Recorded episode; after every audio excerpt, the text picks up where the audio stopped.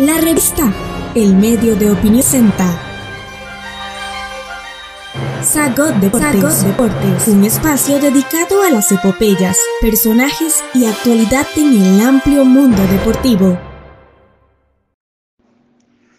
Hola queridos amigos de la sección deportiva de la revista. Quiero hablarles hoy sobre Radamel Falcao, el delantero colombiano, destacadísimo, destacadísimo futbolista.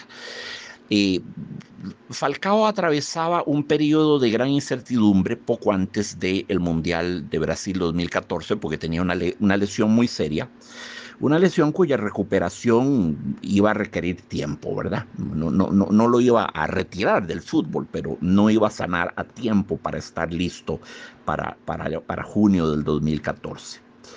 Em, pues bueno, toda Colombia se dedicó a hacer votos por la recuperación de su héroe para el campeonato mundial, ¿verdad? Que era en cuatro meses, era muy poco tiempo para que Falcao se recuperase primero, punto uno, por ello me refiero a que pudiese caminar normalmente y luego que pudiese desempeñarse en una cancha de fútbol, donde hay que correr a velocidad de sprints y gambetear y driblar y ser derribado al suelo y zancadillado y todo lo que supone, ¿verdad? Eh, lo que supone el fútbol, que demanda una fortaleza física y un atletismo tremendo, sobre todo el fútbol moderno, es muy, muy muscular, muy, muy atlético. Y Falcao no parecía que fuese estar eh, recuperado. Sí, una seria lesión que requirió cirugía lo inhabilitaría, tal parecía, para participar en la gran fiesta del fútbol que hubiese significado, asumían sus seguidores, su consagración definitiva. La lesión de un jugador en el que una nación entera proyecta su principio mismo de identidad. Eso es, es, una cosa peligrosa, peligrosa, porque no es justo que a ningún hombre se le recargue esa esa misión, esa embajada, ese peso de satisfacer todas las ansias de un país a nivel individual y colectivo, ¿verdad? No es justo con el jugador y habla muy mal de, de, la nación, del pueblo que vive de esta manera. ¿A qué me refiero con esta manera? Pues que vive a través de sus héroes deportivos, de que vive en sus héroes deportivos.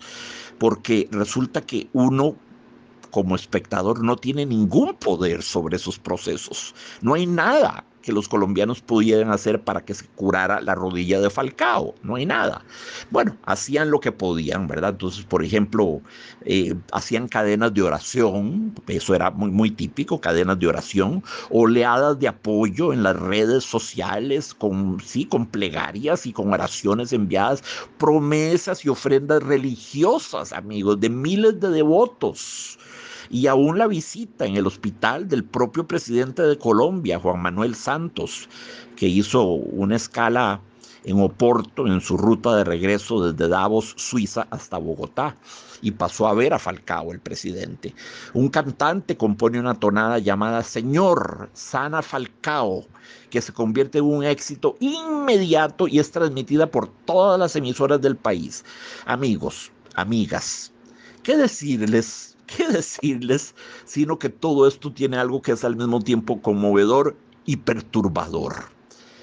De nuevo, ¿es justo acaso que un hombre o, once hombres, no importa, deba cargar con el peso de cristalizar los sueños de un pueblo que vive a través de él, que vive en él, que vive desde él, que vive por él y que vive para él, para, el héroe deportivo, para Radamel Falcao?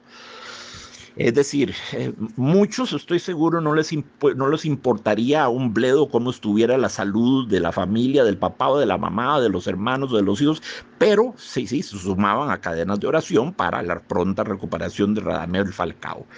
Ya hay en esto un fenómeno de idolatría, ¿verdad? De, histeria colectiva, de, es una cosa que tiene que estudiar la psicología de masas muy profundamente, ¿verdad?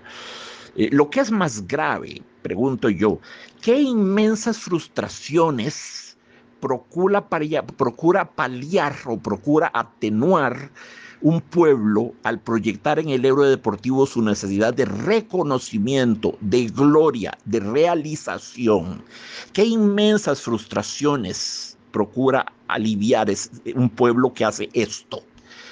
Porque la verdad de las cosas es que en un mundo sano y equilibrado, cada ser humano es goleador, portero, árbitro público y estadio de su propio personal inalienable campeonato. Todos somos campeones mundiales de nuestra propia vida. Todos estamos jugando un campeonato mundial si así lo quieren ver. Si quieren concebir la vida more, more fútbol, digamos, ¿verdad? Bajo forma de fútbol este, todos, el, verdadero héroe tenemos que ser nosotros para nosotros mismos. Eh, no podemos vivir a través de otro. Entonces, ¿qué? El día en que mi héroe deportivo anota tres goles, yo soy feliz. El día en que voto un penal y sale silbado, yo soy infeliz. Eso es ponerle, eh, eh, eso es eso es hacer al pobre jugador, hacerlo mm, depositario de un peso excesivo. Y es una cosa sobre la que yo no tengo absolutamente ningún control, cómo juegue el, pobre diablo. No tengo control, ¿verdad? Entonces, cuando el fútbol se convierte en un sucedáneo, en un ersatz, dirían los alemanes, en un sustituto de la vida, cuando el fútbol se convierte en una manera de vivir par procuration, dirían los, los franceses, vicariously, dirían los gringuitos, por interpósita mano, una manera de vivir a través de otros. Cuando eso sucede, resulta muy saludable revisar qué es lo que no anda bien con nosotros. Repito, seré únicamente feliz el día en que mi delantero favorito anote y miserable el día en que falla un penal, es, es simplemente concederle demasiado poder a un individuo cuyo desempeño no depende en lo absoluto de mí. Esta observación es válida para todas las ligas del mundo, pero me temo que en Latinoamérica y en África, por cierto, el fútbol, convertido en la voz unánime, en el clamor de una nación desoída por el resto del mundo y acaso sumida en la miseria, el fútbol puede patologizarse de manera muy grave y degenerar en un espejismo colectivo que conviene identificar como tal. Em, eh, fue, el, fenómeno de Falcao, de Radamel Falcao, el colombiano. El país entero en vilo suspendiendo el aliento, prorrogando el próximo pálpito, sístole o diástole cardíaco para ver si Falcao, consultando tres veces al día los reportes médicos de cómo evolucionaba Falcao. Bueno, para no dejarlos con la, con la duda, Falcao no estuvo listo a tiempo y no fue al Mundial Brasil 14 no fue. Y hizo lo correcto porque habría actuado muy mal, hubiera llegado en muy baja forma, simplemente no tenía tiempo de recuperarse. Eh, bueno, pero estuvo en el Mundial siguiente, estuvo en Rusia en el 2018 y no, no, no brilló, no deslumbró, no generó gran fútbol, no, no, fue una figura que pasó casi desapercibida. Eh, no fue el, el Mesías no, no fue aquel que debía de venir, como dice Juan Bautista de Jesucristo, eh, fue un futbolista más. Pero lo que yo quiero subrayar es la patología colectiva, el morbo social, morbo en el sentido de enfermedad, algo mórbido, algo enfermo. La patología, la patología colectiva masiva, la, la locura, la besania masiva de vivir por interpósita mano, de vivir a través de otros, porque eso nos enajena, nos aliena, nos, nos enajena, hace que nos hagamos ajenos a nosotros mismos. No hay más que una victoria para mí, no hay más que un campeonato posible, no hay más que una Copa Jules Rimet, es la Copa de mi vida. Y eso tiene que asumirlo todo aficionado a cualquier deporte. Vivan sus vidas, señores, y en esas vidas suyas, sean campeones mundiales, balón de oro, Copa de los Jules Rimet, sean árbitros, sean estadios, sean delanteros, sean máximos goleadores, eh, sean el, héroe de la, afición.